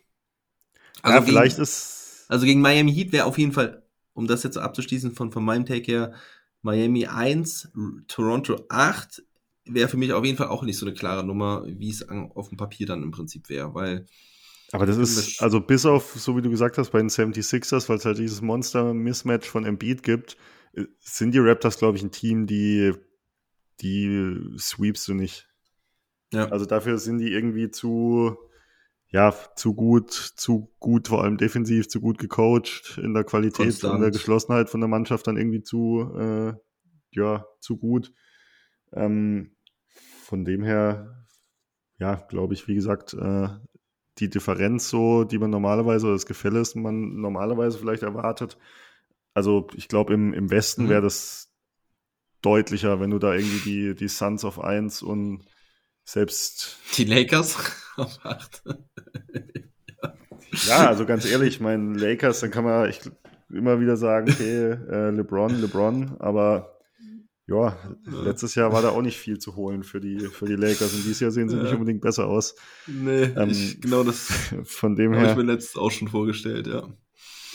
Ich glaube aber, ich war, äh, vielleicht bin ich auch ein bisschen, bisschen geframed noch von, von dem Spiel letzte Nacht, Heat gegen, gegen Suns. Mhm. Das habe ich, äh, hab ich gesehen und Okay. da haben die Heat ja ganz schön auf die Mütze bekommen. Klar, da hat Jimmy Butler wieder gefehlt. Umgekehrt bei den, bei den Suns auch Chris Paul. Äh, aber Und Booker? Oder war Booker wieder zurück? Booker hat gespielt. Booker, ja, und hat Krass. auch am Ende, äh, oder hat, ja gut, wie, wie, so wirklich eng wurde es ja nie. Äh, hat dann aber nach ein paar Anlaufproblemen schon auch echt ein ordentliches Spiel gemacht. Ja, die Suns Ja, sind einfach echt 23 Punkte, 8, 8 Rebounds, 9 Assists äh, hat er aufgelegt. Bisschen an Triple-Double gekratzt, sieht man bei ihm auch nicht Ja. so oft. Ähm, Ja. Die Suns sind einfach ein verdammt starkes Team. Also, das Ja. ist echt, echt fast schon beängstigend, wie die, wie die auftreten. Ja, es ist so. Da sagst du was. Definitiv. Gut. Ähm, ja, dann haben wir es soweit, oder? Willst du noch irgendwas dazu sagen? Nee, ich glaube nicht. Ich glaube, äh, passt soweit. Abschließend die Frage. Also du könntest dir sogar vorstellen, dass sie da auch ja, jemanden ärgern und in die zweite Runde kommen, aber dann ist wahrscheinlich dann auch Schluss, oder? Siehst du da Möglichkeiten nochmal für eine große Überraschung, dass sie vielleicht dann sogar in die, in die Conference Finals kommen, gar in die Finals? Nee, auf keinen Hau mal einen raus! Sorry, tut mir leid. okay, gut. Keine, keine Insta-Clips äh, mit, mit meinen Takes. okay, okay, alright, ne, belassen wir es dabei. Ähm, Conference Finals, nee, traue ich mir auch nicht zu sagen. Nee, das ist, das wäre nur Clickbait. Lassen wir das. Ähm, kommen wir kurz zu Isaac Bonga. Hm, hat jetzt immerhin mal, glaube ich, nach zwei Monaten das erste Mal wieder zumindest auf dem NBA-Parkett gestanden. Ähm, hat wieder ein bisschen äh, Garbage Time gespielt und aber halt vorher eigentlich fast nur G-League. Ähm, da halt auch äh, ja meist irgendwie als Center interessanterweise. Also hat ähm, diese Woche gegen Toronto durfte er die letzten 38 Sekunden ran. Gegen die Spurs waren es dann eine Minute 45 und hat immerhin einen Freiwurf getroffen. Also es ist wirklich Erbsenzählen, die man da Ja. leicht, relativ leicht zählen kann. Wie gesagt, das letzte Spiel war am, gucke ich gerade, 25. Januar, aber es war eigentlich auch immer nur Garbage Time. Ja, also meine, meine Hoffnungen haben sich nicht bestätigt. Wird sich wahrscheinlich auch nicht mehr ändern, die Saison, oder? Dass da, also, da müsste schon, müssten sich schon viele verletzen, oder? Ja, definitiv glaube ich auch nicht dran. Also gerade jetzt, wenn es in die wichtige Phase der Saison geht und da jeder, jeder Mhm. Sieg auch ein Stück weit zählt für die Netz, äh, Netz, für die, für die Raptors, äh, glaube ich auch nicht dran, dass äh, Bonga da äh, noch relevant Spielzeit sehen wird. Liegt es tatsächlich an der guten Entwicklung der Raptors in dieser Saison? Meinst du, die hätten selbst nicht damit gerechnet, dass sie so gut sein könnten und dann vielleicht auch einem Bonga mehr Spielzeit geben können? Ach, weiß ich gar nicht so genau. Ich glaube schon, dass die Raptors irgendwie damit gerechnet haben. Also ich glaube schon, dass die sich irgendwie auch Ja. selber so in diesem Playoff-Dunstkreis auf jeden Fall gesehen haben. Also meiner Meinung Mhm. nach äh, passen sie da, wo sie jetzt gerade stehen, eigentlich ganz gut hin. So äh, Platz, Platz 7, Platz 8, äh, Platz 9, so in, in dem Umkreis. Ähm, von dem her finde ich es jetzt auch nicht so wahnsinnig überraschend. Äh, war ja, glaube ich, eher ein bisschen Ausrutscher am Anfang der Saison aufgrund von vielen Corona-Erkrankungen äh, Mhm. und, und Verletzungen, dass da, dass sie da nicht so richtig in Tritt gekommen sind, dass Bonga da vielleicht auch das eine oder andere Spiel mehr, äh, mehr gemacht hat. Ja, wobei Mhm. drei Spiele am Anfang, war jetzt, ich glaube, er hat Ja, war es irgendwann im Dezember. Im Dezember hat er, glaube ich, relativ viel gespielt. ja, November, Dezember hat er mal irgendwie sechs, sieben Spiele. Äh, war halt vor allen zumindest auch, immer, weil, immer auf dem Feld gewesen. ja, ähm, weil da war Anunobi verletzt, da war auch Scotty Barnes verletzt. Deswegen Aber ja, ich bin-. Ich bin gespannt, was sie, was sie mit ihm vorhaben, ob sie was mit ihm vorhaben. In der G-League spielt er ja, äh, spielt er ja ganz ordentlich, ne? Mhm. Äh, Ja. Macht da irgendwie sein, im, im Schnitt irgendwie sein Double-Double, äh, 13, mhm. 13 Punkte, knapp 10 Rebounds. Ähm, das passt schon. Ja, ich finde es einfach wahnsinnig schwierig, es auch zu beurteilen, weil man einfach so wenig irgendwie überhaupt von ihm mitbekommt. Ähm, kein, kein Footage sieht, gar nicht weiß, entwickelt sich der Wurf irgendwie, äh, mhm. was ja, was ja das große Manko bei ihm ist. Von dem her finde ich es echt schwierig, so aus der Fairness zu beurteilen, ja. äh, wohin der Weg da geht, ob die Raptors, ob die Raptors irgendwie langfristig mit ihm planen. Ähm, ja, schwierig. Ja, schade, dass man so wenig mitbekommt, ne? Ja. Also ich würde ja. mich ja auch bewerben dafür. Ich gehe ja auch gerne nach Toronto und mache eine Fulltime-Berichterstattung. Bisschen, über, bisschen covern. Über, über Isaac, ähm, wenn es denn erlaubt wäre. Ähm, ja, also ich finde ich immer sehr schade, dass man da wirklich schon sehr stark recherchieren muss, um überhaupt was rauszufinden. Und das ist dann, ja gut, die G-League-Stats, die kannst du dir halt abrufen. Und dann gibt's halt noch ja. ein paar Highlight-Videos, aber da hat er halt ja auch echt hat ja mal, mal den einen oder anderen Game Winner oder so getroffen. Ja. Und auch irgendwie so Spiele gehabt, wo er irgendwie 20 Rebounds geholt hat oder sowas. Äh, und auch, auch, auch teilweise wirklich sehr gut gescored hat. Aber naja, gut, das bringt dir halt auch nicht allein was, nur diese Zahlen aus der G-League ähm, abzurufen und, und zu kennen, weil, ja, ich meine, hier jetzt bei den Celtics hat er wer war das nochmal, der da unterschrieben hat, der, ich habe gedacht, er wäre Lette gewesen, aber er ist Kanadier mit litauischen Wurzeln, Nick Stauskas, der auch in zwei Spielen 100 Punkte, also in einem Spiel 57, im nächsten Spiel 43 Punkte aufgelegt. Also der Thomas auch regelmäßig 40 Punkte in der G-League auf. Ja, das ist halt schon einfach ein extremes Leistungsgefälle auch zur NBA. Und naja, also ich meine, dass er da als Center gespielt hat, so prinzipiell kannst du dir da vorstellen, dass da eine Umschulung bevorsteht oder bereits im Gange ist? Oder meinst du, das ist auch eher gut, du bist jetzt hier der Größte und äh, dann halt mal den Big Man? So ein bisschen wie in der, in der C-Jugend. da kommt einer, da kommt einer äh, hier aus der aus der B-Jugend runter, der eigentlich irgendwie einen, einen, falschen Pass hat irgendwie, ne? Das Geburtsdatum ist irgendwie zwei Jahre falsch eingetragen oder so und ja. der, der spielt dann mal jetzt hier unseren. Ja gut, was ja. würde nee, äh, ja, dann spielt er dann ja, den Center. Kann ich mir, kann ich mir ehrlicherweise nicht so, so wirklich vorstellen. Also speziell irgendwie auf im Hinblick auf die NBA dann. Ich meine, der ist zwei Meter drei groß, Mhm. Laut BKRF 81 Kilo, also auch echt ein, ein Hemd. ähm, zumindest ja. gut, jetzt kennt man natürlich so die, die Strength- und Conditioning-Programme der NBA. Das kann, kann sich mhm. auch ganz schnell ändern, äh, wenn man mhm. es dann ernst meint. Ähm, aber kann ich mir nicht vorstellen. Also mhm. da ist er, glaube ich, irgendwie nicht der, der Spielertyp unbedingt dafür, ähm, um da äh, auf Center aufzulaufen. Hm, auf Siehst der 4 vielleicht? Auf der 4? Ja, Center ja, vier. Schon, ich habe hab überlegt, ja, Center, also Center, Center wäre halt wirklich äh, situatives Small Ball Lineup. Das, das könnte ich mir schon vorstellen. Ne? So mal ein paar Minuten. So ein bisschen die, Ben Simmons Rolle, so in die Richtung vielleicht, ne? Ja, ja, genau.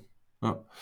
Wobei natürlich das äh, Ballhandling ähm, auch noch ausbaufähig ist, um so ja, und zu auch sagen. natürlich irgendwie mit dem Playmaking und sowas, äh, Passing von Ben Simmons. Äh, mm, ich glaube, da liegen ja. äh, definitiv auch Welten dazwischen. Ja. Äh, aber ja. ja. aber, aber prinzipiell, das, das, das, das könnte ich mir schon so vorstellen, dass er so ein, so ein Vierer wird, der dann ähm, ja zumindest ja ein bisschen auch von außen werfen kann, auch wenn das, ich meine, das, das zeigt er halt, ich finde, das ist halt schon irgendwie so ein Hinweis in der G-League, ähm, dass er da, ich meine, jetzt auch keine überragenden Quoten hat, ich glaube, was waren das, irgendwie so 35 Prozent oder so, 36 Prozent. Also da zeigt er schon, dass er den Wurf irgendwie kann.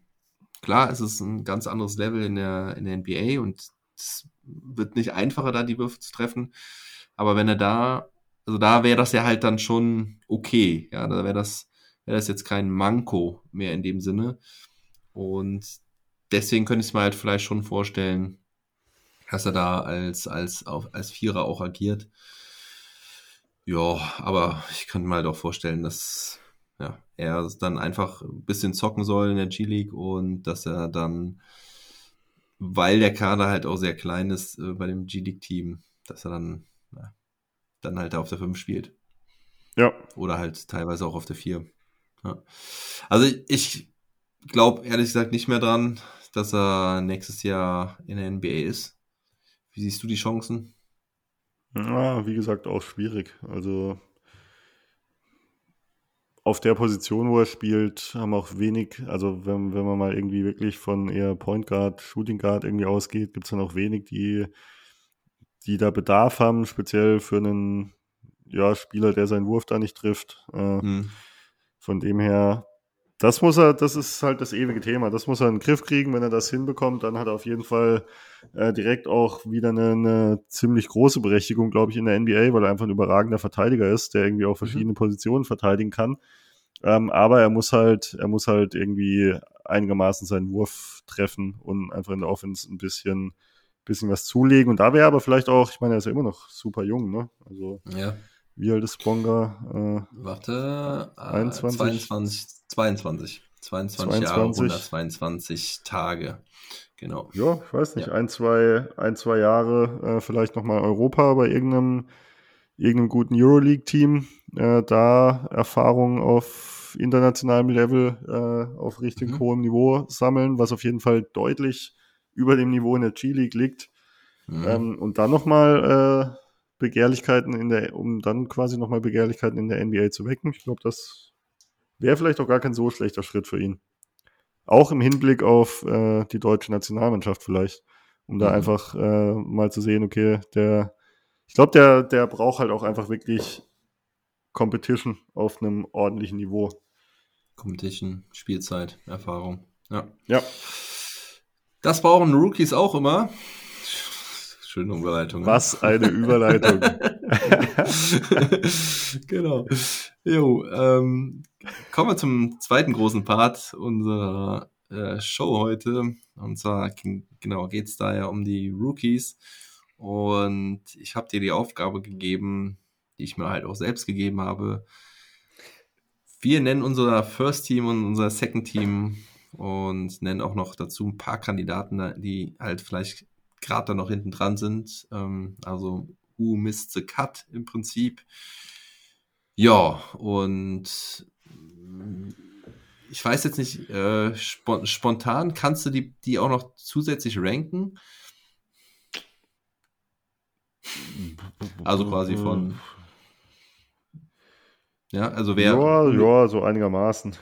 Ja, also, äh, wäre cool, wenn, wenn das vielleicht äh, auch noch so so mitmachst. Ähm, ja. Dann frage ich, frage ich einfach mal, wer ist für dich aktuell Rookie of the Year? Evan Mobley. Okay. Ja. Klar, wir, sind uns, wir klar, sind uns zu einig, ne? Wir sind uns äh, zu einig. Ja, ja ich merke schon. klar oder ist es für dich knapp? Also kann sich da in den verbleibenden 16 bis 18 Spielen noch was tun? Oder sagst du, Mobley wird's? Ah, ich glaube, ich glaube. Also, also das eine ist ja auch, was, de, was ist, wer ist dein Rookie of the Year und wird es auch dann nachher wirklich? Das ja. ist, in dem Fall kann man das vielleicht auch nochmal gerade diskutieren. Ja, aber da würde ich fast, da würde ich sogar fast sagen, ich glaube, dass es enger ist, als das Rennen am Ende eigentlich ausfallen wird. Also ich glaube, mhm. dass Mobley, dass es einfach irgendwie auch einfach eine coole Story ist, dass du mal einen Big Man hast, der irgendwie Rookie of the Year wird äh, wieder. Mhm. Äh, Gibt es ja auch nicht so oft. Die brauchen ja. normalerweise echt ein, ein bisschen länger. Ähm, und gleichzeitig hast du halt auch noch dann jemand, der bei den Cavs spielt, äh, so ein bisschen, ja, so langsam irgendwie mit, ja, da so eine neue, junge äh, Dynastie vielleicht, oder ja, das ist ein bisschen weit gegriffen, aber äh, da dann einen jungen Kern richtig starken da aufbaut, ähm, das ist somit das Überraschungsteam der Saison. Mhm. Dann eben Center, der irgendwie als Rookie so gut spielt. Dann generell einfach seine, seine überragenden Leistungen, dass er bei, ja, bei einem wirklichen guten Team, das wirklich um was spielt, äh, so Leistung auflegt. Ich glaube, das ähm, ja. ist dann schon einigermaßen eindeutig rein von der, von der Leistung her und dann zusätzlich noch die, die Story, da, die da dahinter hängt, die bei der Wahl ja auch immer äh, ein Stück weit Mhm. mitschwingt. Von dem her glaube ich, dass es äh, am Ende sogar recht eindeutig vom Voting sein könnte. Ja. Ich habe gerade mal geguckt, weil es hat mich jetzt interessiert mit, mit Big Man. Ähm, hätte ich jetzt auch nicht Nein gesagt, aber ich habe jetzt mal geguckt, wer denn da an Big Man sonst Rookie of the Year war in den letzten 20 Jahren. Äh, Carl Anthony Towns, hätte ich jetzt auch vergessen. Also den, ich hätte jetzt gedacht, tatsächlich irgendwie 15 Jahre oder so war da kein richtiger Big Man Rookie of the Year. Aber Carl Anthony Towns bei 2016 Rookie of the Year.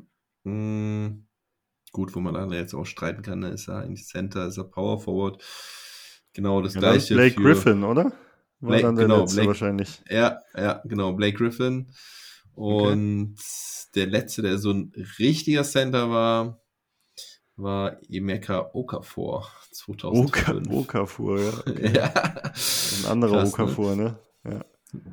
Ja, genau. Nicht Jalil, sondern Emeka war Ja. damals bei den Charlotte Bobcats unterwegs. Ähm, und die Cavs, ja, auch geil. LeBron James, Kyrie Irving. Und dann wäre es Evan Mobley, der nächste. Auch äh, interessante Rookies, die die Cavs da immer wieder haben. ja, absolut. Ja. Also ich finde, es ist, ähm, ich bin mir noch nicht sicher. Also ich finde das Rennen zwischen Mobley, Cunningham und auch Barnes nach wie vor, weil der hat mich jetzt in den letzten Tagen und, und Wochen auch nochmal richtig überzeugt, hatte paar geile Klatsch-Szenen dabei in engen Spielen, wo er wirklich geil abgeliefert hat. Ähm, war das irgend so ein geiler Block gegen, ja, gegen Seth Curry, gegen, gegen die Nets. Ja. Einen geilen Block da am Ende geliefert und auch, auch gescored. Der Typ, der bringt, der bringt einfach so eine Energie mit rein, das finde ich mega geil. Und bei Kate Cunningham finde ich halt, jetzt sieht man so langsam, dass da auch die Entwicklung kommt, dass er die Pistons auch zu dem einen oder anderen Sieg führen kann. Ne? Also die waren ja jetzt auch nicht so schlecht in den letzten Wochen.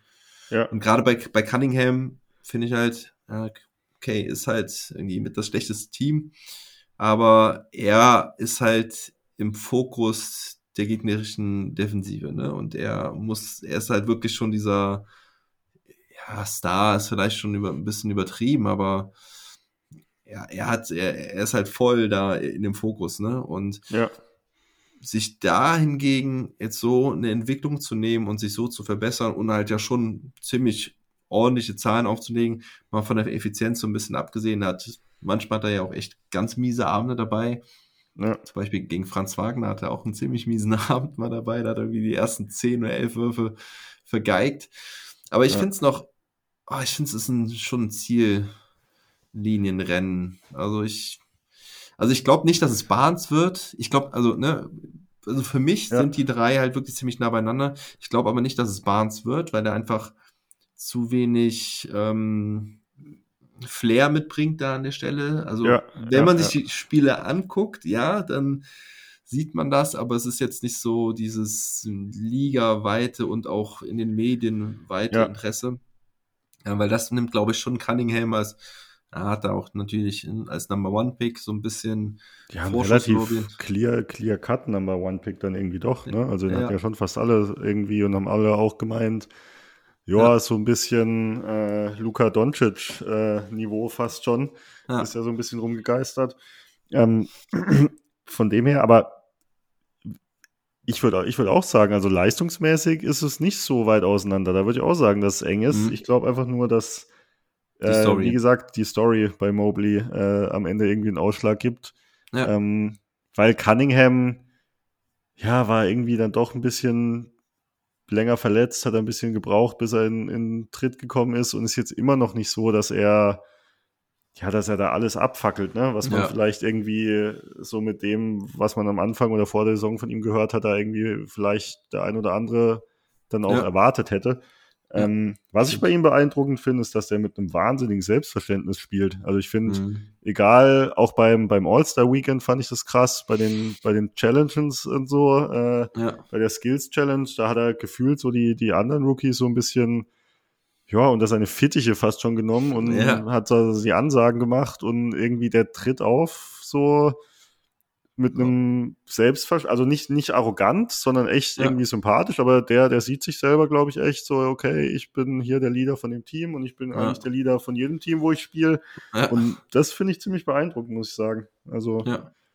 Ja, und wer redet noch über Jeremy Gra- Grant, ne? Also, der ja eigentlich der Anführer und die erste Option und so werden sein wollte. er ist Sadiq Bey. Äh, ne? ähm, von daher, also das, das finde ich auch klasse und, und, und beeindruckend von Cunningham. So eine richtige Leitwolf, Alpha Dog Figur.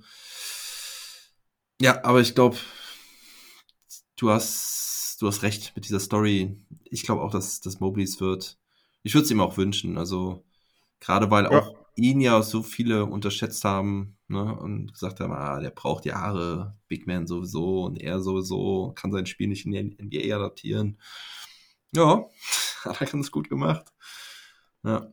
Okay, also ich habe tatsächlich jetzt im Moment auch gerade so Mobley noch so ein Mühe vor Kate und sag mir, wie der Rest deines First Teams aussieht.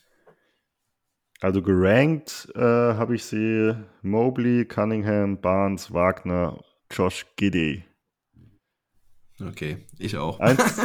Keine, große Überraschung. Ja, habe ich, hab ich exakt genauso. Ich habe noch gedacht, Wagner oder Giddy vier oder fünf, weil Giddy jetzt auch echt, ähm, echt, äh, also auch Dinger da, da aufgelegt hat. Das war ja auch echt crazy, aber ja gut, okay. Ich finde ich find bei Wagner dann tatsächlich irgendwie schon auch ein bisschen beeindruckend.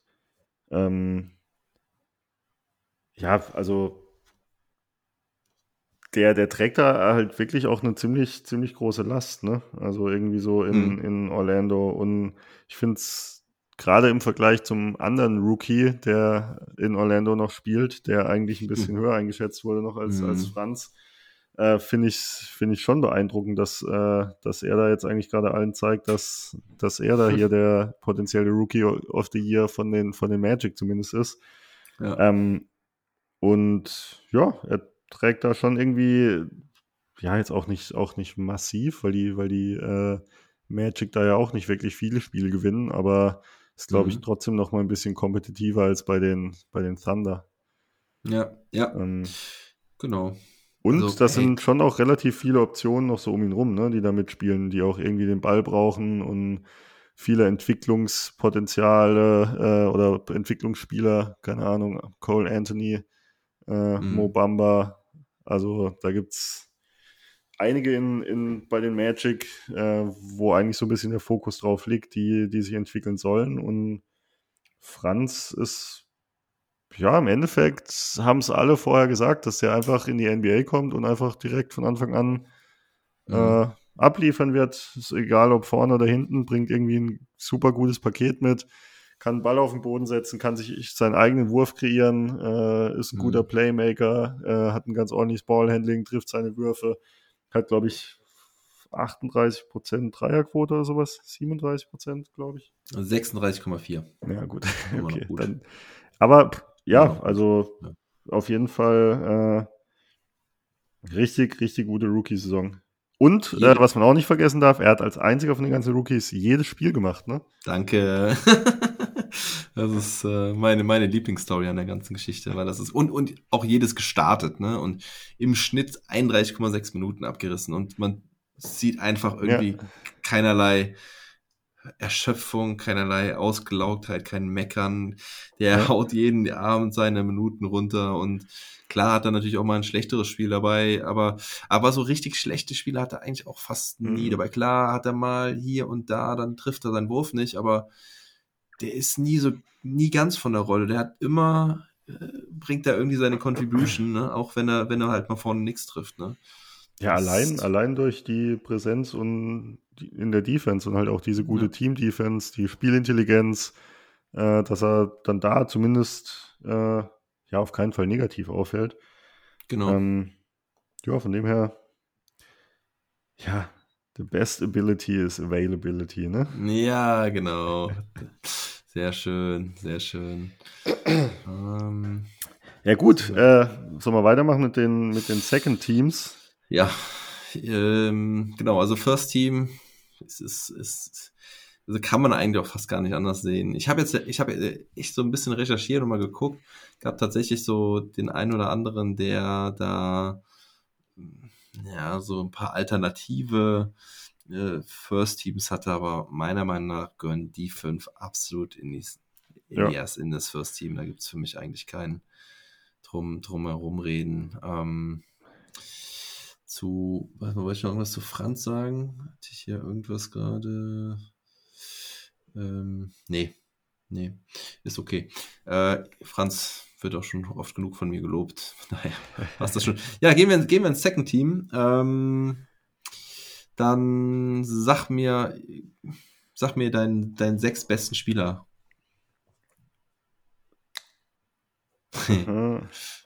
ja, ich das?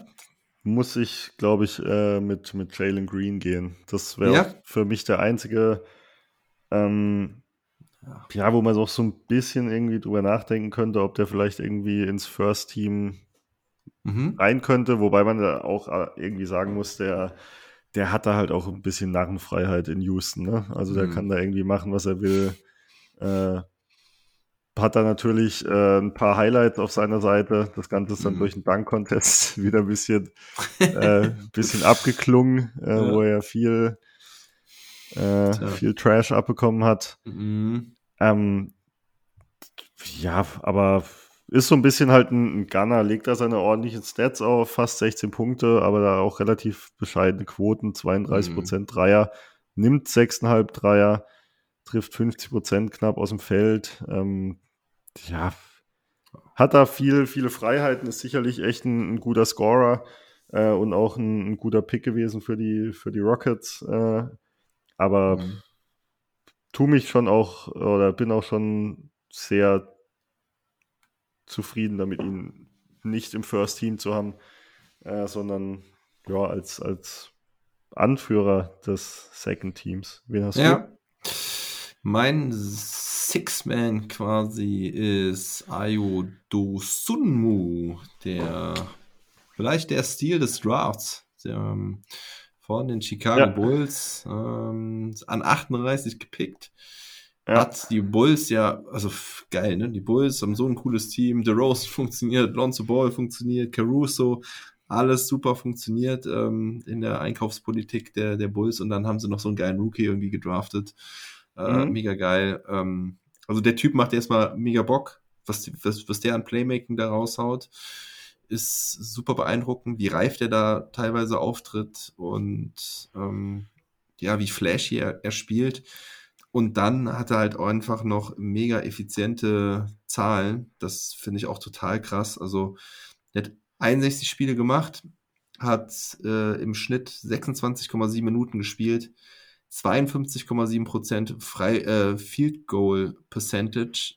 Ich glaube, auf seiner Position ist er da äh, ziemlich ungeschlagen, ähm, zumindest für die, für die relevanten Spieler und die, die ja. relevante Minuten aufgelegt haben. Und dann trifft er noch fast 40 Prozent Dreier. Also das ist unfassbar. 39,6 Prozent. Ich, gut, ich muss ehrlich sagen, ich habe jetzt nicht hier, wie viele es sind. 2,3. Ja, ist jetzt nicht so viel, aber, ja, einfach, aber einfach wahnsinnig effizient. Ne? Also das ist, ja. super. Dazu 2,9, also 8,4 Punkte, 2,9 Rebounds, 3,3 ja. Assists und wie gesagt, das ist gar nicht mal so, auf die Zahlen will ich mich da gar nicht mal so fokussieren, denn der hat die Bulls auch einfach so oft auf der Scheiße geholt, ne, wo sie ihre Probleme hatten, ähm, dass, dass, dass viele Spieler verletzt waren und jo, der Typ macht mir Bock, ähm, ist effizient und deswegen mein Sixth Man. Ja, cooler Pick auf jeden Fall hat seine Chance definitiv genutzt bei den ja. Bulls. Hat sich aufgetan und dann muss er aber auch da sein, ne? Ja. Und, und das Ganze mit Leistung füllen. Äh, habe ich auch bei mir auf jeden Fall im, im Second Team. Also ich habe äh, Jane Green, kommt für mich dahinter. Ähm, hat am Anfang war ich ziemlich, äh, relativ, äh, nicht ziemlich, aber relativ enttäuscht von ihm. Einfach, boah, also teilweise echt miese Games dabei hatte, nicht nur schlecht geworfen hat, sondern pff, also das, so dass dieses Playmaking geht ihm halt irgendwie noch voll ab. Also er kriegt es überhaupt nicht äh, hin, irgendwie dieses Team so ein bisschen zu führen, was aber auch nicht einfach ist in Houston. Das merkt auch Dennis Schröder gerade, dass es nicht so einfach ist.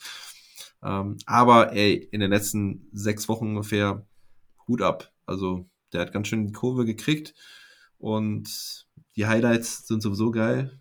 Das, also er kann geil danken, ja. Auch, also wer jetzt nur den Dank-Contest gesehen hat, der sollte sich mal ein paar Highlight-Videos reinziehen von Jane Green aus der Saison. Also da sind ein paar sehr, sehr nice Dinger dabei. Ja. ja, und der kann halt auch heiß laufen, ne? Also ist schon auch so ein Typ, der die Mikrowelle. Ja, so fast so ein bisschen hat. so Kevin Porter Jr. Typ, oder? Ja, ja. Auch sind, so ein bisschen gefühlt irgendwie so ein bisschen schwieriger Charakter. Äh, sehr. Ja, ja, nicht, weiß, weiß nicht. Also zumindest was sein Selbstvertrauen angeht. ja, gut. Aber gut, äh, alle, wir, wir, sprechen über die NBA. Ich glaube, da, da muss irgendwie so drauf sein, damit, ja. äh, damit ich da durchsetze. Ähm, also ein guter Point Guard fehlt ihnen halt beiden. Also das sind sie halt beide irgendwie so nicht. Und Kevin Porter Jr. hat man das wohl gehofft, aber ah, ich glaube you, Dennis Schröder.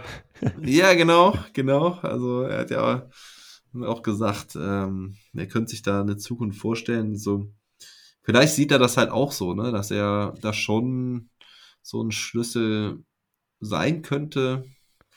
Aber ja gut, lassen Sie nicht zu sehr über Schröder sprechen. Das ist äh, nochmal ein ganz eigenes, eigenes Thema und eine eigene Frage, ob seine Zukunft in Houston sein kann oder nicht.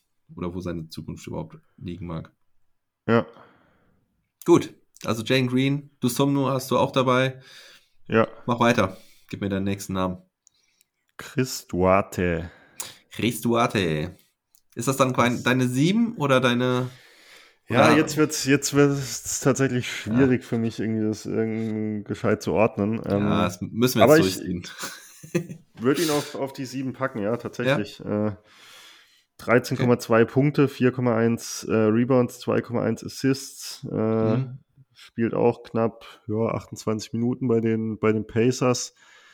Ähm, trifft einigermaßen für seinen Dreier für einen Rookie, ja, wobei mhm. 36 Prozent äh, ist auch nicht, auch nicht der Wahnsinn.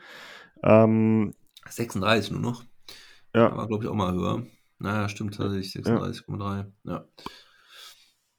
Aber ja, ja, insgesamt, insgesamt trotzdem, glaube ich, ähm, ganz gute Saison. Ähm, äh, für mich dann, ja, ja, da doch relativ weit vorne bei den Rookies, dann auf Platz 7. Ja, war ja einer der besten am Anfang. Also es war ja einer der großen ja. Überraschungen eigentlich, ne? Zu Beginn der Saison. Der hat so, glaube ich, im Laufe der Saison ein bisschen abgebaut. Also ich habe ihn auf neun ist er bei mir. Ähm, ja, ist ja jetzt auch einer, der schon relativ alt ist, ne? Ist, glaube ich, schon 24. Und weiß nicht, was da jetzt noch so an Entwicklung kommen kann, aber also für mich auf jeden Fall auch ähm, äh, eine Überraschung gewesen. Und jetzt müsste ich nochmal gucken, wo er gedraftet wurde. Ich glaube, Ende, Ende erste Runde oder sowas. Äh, was haben wir hier? Ach doch, 13. Ach doch, ich hätte gedacht, der wäre ein bisschen niedriger. Ich hätte gedacht, der wäre bei 18 oder so gepickt worden. Okay. Ja, Chris Duarte wird schon, wird schon bald 25 sogar im Juni. Ah, krass, okay. Habe ich ja. gar nicht so auf dem Schirm. Mhm. Gut.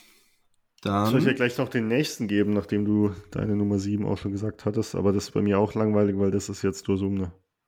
Okay, also Ayuno. bei dir ist ähm, also Green, Duarte, Dosunmu, richtig? Jo. Sind deine 6, 7, 8. Dann gebe ich dir meine 8. Und ja. das ist der Herb. Der Herb Jones. Der ja, okay. gute Mann okay. von den Pelicans der auch ein ziemlicher Stil war. 35 gedraftet, spielt coole Defense, ähm, hat seine Rolle da bei den Pelicans ziemlich cool gefunden. Das, das finde ich ziemlich imponierend, weil auch, glaube ich, da nicht so einfach bei den Pelicans zu performen. Hast du noch dabei? Ja, okay. Nein. Ah, jetzt wird es dann langsam mal ein bisschen spannend hier. okay. Gut. Missed the cut, sagen wir mal so. Also. Ja. War eng. Ja. Ähm, Herbert Jones, 9,5 Punkte, 3,9 Rebounds, 2,1 Assists, 48,8% aus dem Feld, 35,5% von der Dreierlinie, 30 Minuten im Schnitt. Damit glaube ich auch ah, ah, die siebten meisten. Die meisten hat übrigens Scotty Barnes mit 35,4 im Schnitt. Vor Mobley. Okay. Ja. Ja. Gut, dann sag mir deinen nächsten. Was ist jetzt Platz 9, ne? Bei mir. Yep. Also ich hatte da ja Duarte. Und wen hast du an 9?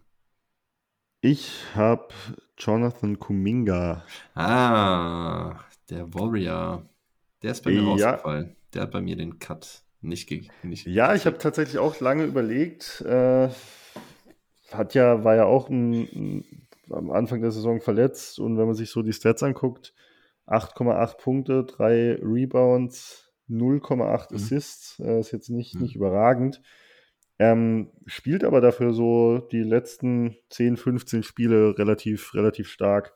Kommt da im Mhm. Schnitt äh, auf 15 Punkte und knapp Mhm. 5 Rebounds. Also ist auch so ein bisschen, wenn man den Eye-Test macht bei den Warriors-Spielen, äh, ist er, glaube ich, in, finde ich zumindest in den letzten, in den letzten Spielen schon, schon ein bisschen in Fahrt gekommen. Äh, Mhm. Auch natürlich das ein oder andere Highlight äh, immer mal wieder drin.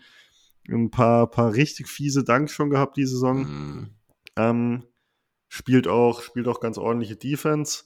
Ja. Ähm, von dem her bei mir Ja. Platz, Platz 9. Ich gucke gerade noch mal kurz auf die, auf die Wurfquoten Ja. von ihm. Die sind wahrscheinlich verheerende Effizienz Ja, im ist- negativen Sinne. also bei ähm, äh, Kuminga. war- wobei Field Goal Quote fast 52 Prozent. Oh. Oh. Dreier? Dreier, ja.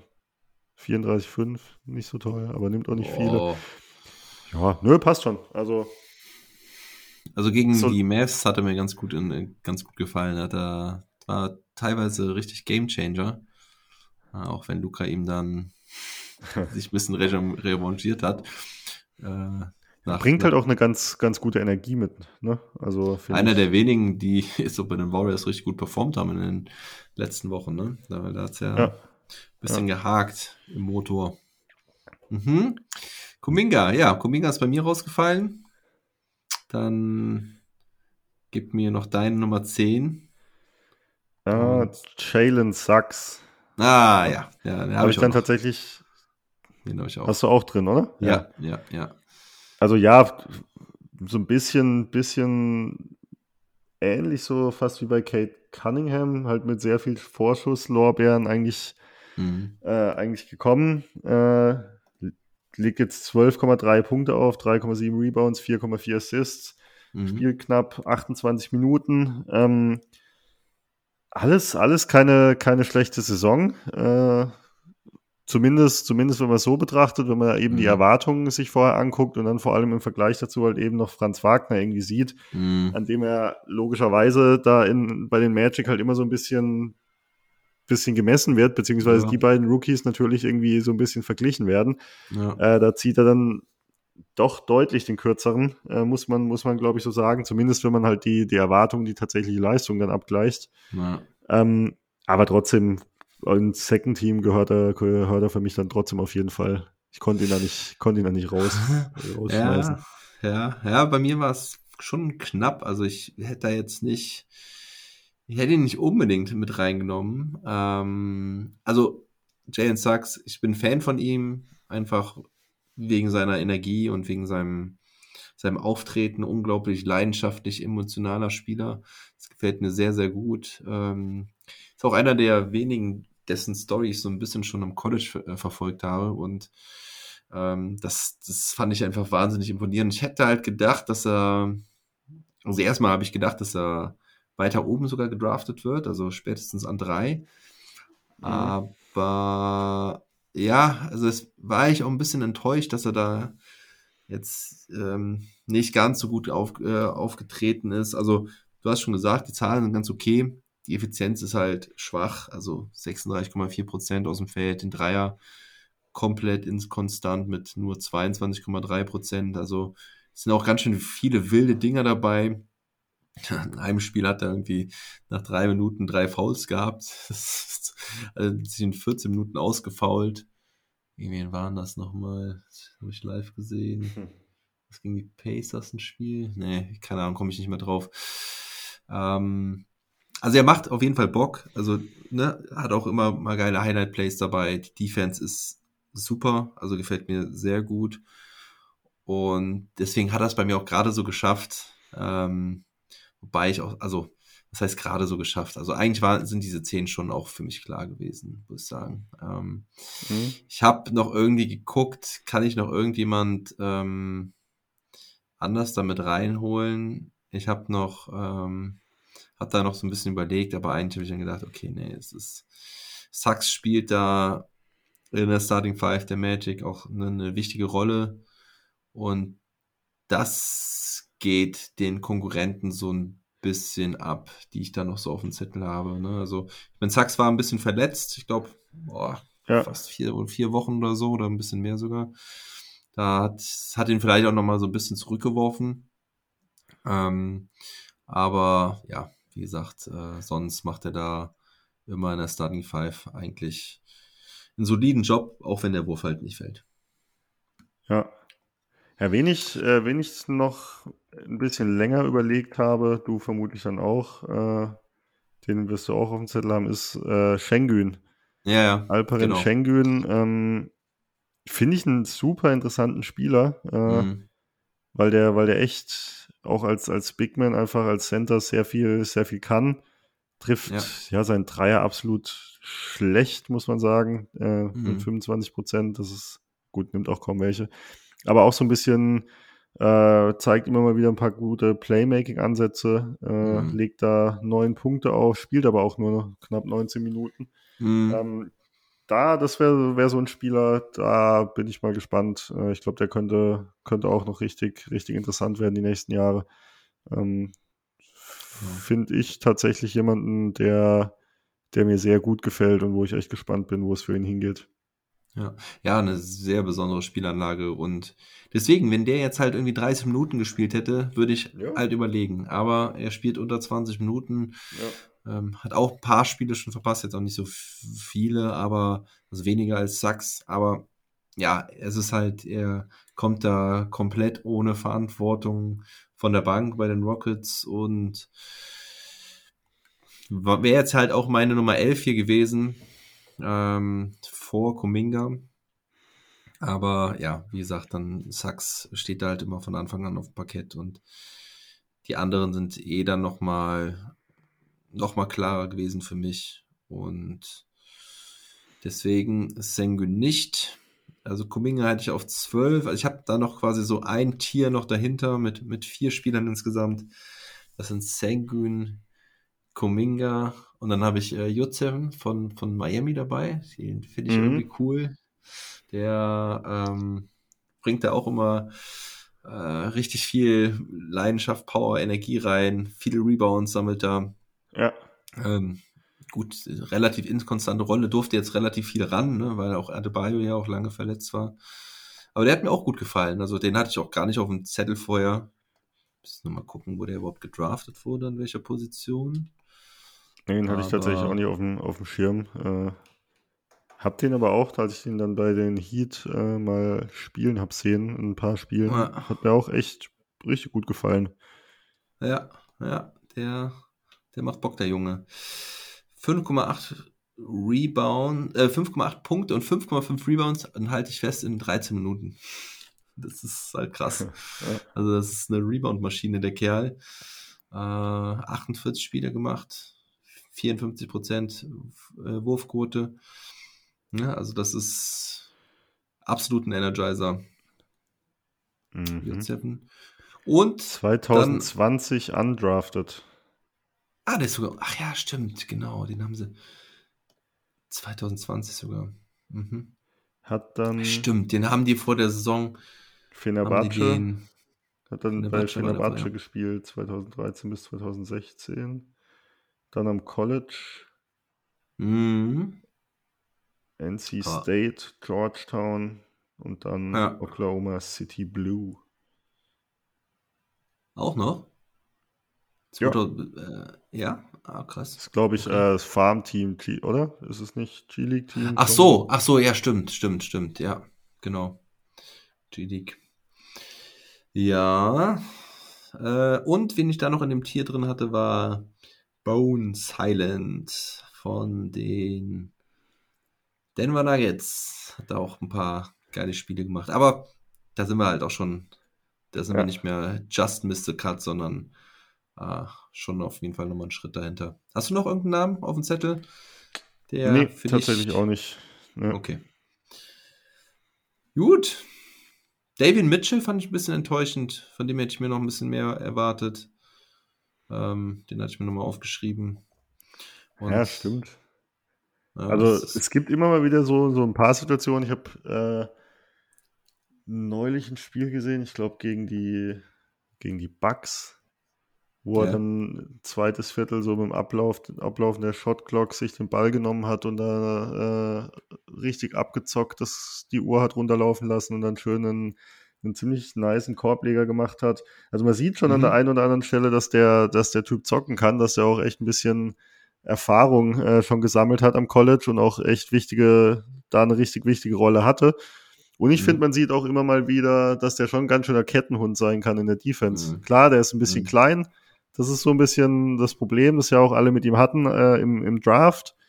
Ähm, ja. aber trotzdem finde ich äh, in, in gewissen Matchups schon echt, ja, echt faszinierend, teilweise fast schon wie der, äh, wie der na, in der Defense so dem einen oder anderen gestandenen NBA-Profi oder Star schon, schon ein bisschen Probleme macht. So ein bisschen Lou Dort-Vibes. ja, ja. Geil, wenn man das jetzt nochmal mit äh, Isaac Bunga vergleicht, ne? Also laut BKRF 1,88, 92 Kilo. mit, mit Bunga Ja. hat jetzt 2 Meter 1 und 81 Kilo. ja, ja, kleines Kraftpaket, der Kerl. Ja, von dem, also hatte ich gerade vor der Saison und auch da in der, in der Preseason und so hat er mir richtig gut gefallen. Ja, es konnte er, die Erwartung konnte er leider nicht ganz erfüllen während der Saison. Hm, schade Ja. ein bisschen. Naja, die Kings halt, ne? Ja, ich weiß nicht, auch so, so Spieler James Booknight, äh, Ja, vielleicht noch jemand. Der, der Aber zeigt auch immer mal wieder sein Potenzial, aber leider auch nicht. Ich meine, jetzt bei den Hornets, wo sie ja ich Smith abgegeben haben, ist da potenziell auch viel oder bleiben da auch viele Minuten übrig eigentlich auf den Guard-Positionen, weil eigentlich haben sie da niemand mehr. Also klar, Ja. Lamello und Rosier, aber danach kommt halt Book Knight. Ähm, tja. Ja, ich habe ja noch, wen ich hier noch äh, mir aufgeschrieben hatte, als einfach so quasi in dem nächsten Tier, waren halt Mitchell, Cam Thomas von den Nets, aber leider auch nicht so die Erwartungen erfüllt. Ähm, äh, Zaire Williams von den Memphis Grizzlies finde ich ab und zu mal ganz cool.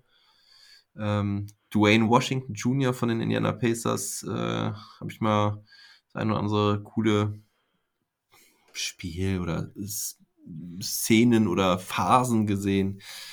Ja, ähm, und Austin Reeves wollte ich nochmal anmerken, der vielleicht auch hier bald in der deutschen Brille ähm, ja, stimmt. ja, stimmt. überprüft, ne? Ja, ja. das Ja, läuft ja. Der, der, der läuft, läuft das Verfahren zum, für den deutschen Pass.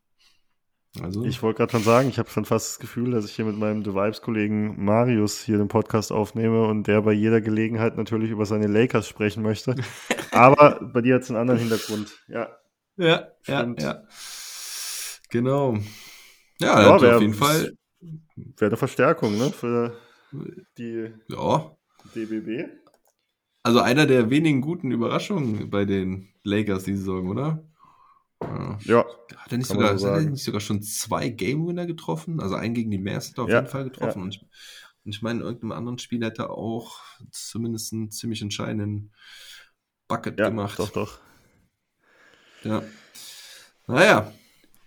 Jonas, Hat Haben mal wieder. Spaß gemacht. Äh, vielen Ja, Dank für die Einladung. Äh, einmal mehr.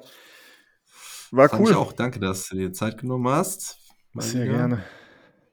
Hm, reden wir dann nochmal den, wenn es dann zu den Play-Ins kommt, hä? Ist ja dann Ja, so in etwa sechs Wochen. Äh, gucken wir mal, ob die Raptors dann noch am Start sind. Aber so, ja, Anfang der Playoffs, Anfang der Play-Ins, bist du wieder eingeladen. Ja, sehr Und gut. dann gucken wir, was die Raptors Freue ich machen mich und was da so im Osten Freu ich mich passiert. drauf. Cool. Gut. Ähm, dann noch mal ein kleiner Programmhinweis hier bei NBA mit deutscher Brille. Montag stand es nämlich noch nicht fest. Als ich meinen Pod dann abgemischt habe, habe ich dann mal in den Spielplan geguckt. Denn auch für dich nochmal Empfehlung. Sonntagabend gibt es ein geiles Spiel. Weißt du, wer spielt? 20.30 Uhr. Nee. Mavericks gegen Celtics. Äh, Oh, zur okay. Primetime. Das- Ja, geiles, geiles Spiel. Also bin ich mega gespannt drauf. Ja. Beste Defense der Liga, die Celtics mittlerweile. Über die ganze Saison sogar. Und ja, Historie, Luca mit zwei Game-Winnern schon gegen die Boston Celtics. Also heißes Matchup. Und ja, 20.30 Uhr geht's los. Ich mache Watch Party auf Twitch ab 20.15 Uhr. Da seid ihr alle herzlich eingeladen, mit in den Chat zu kommen und quasi das Spiel gemeinsam zu gucken. Und wenn ihr wollt, könnt ihr mir dann zugucken, wie ich Luka Doncic feier. sehr cool. Ja. Alright. Jonas, dann ähm, habt noch einen schönen Abend. Vielen Dank. Ähm, Danke gleichfalls. Ich würde sagen, bis bald. Bis bald. Ciao, ciao. Ciao, ciao. Never stop ballin'.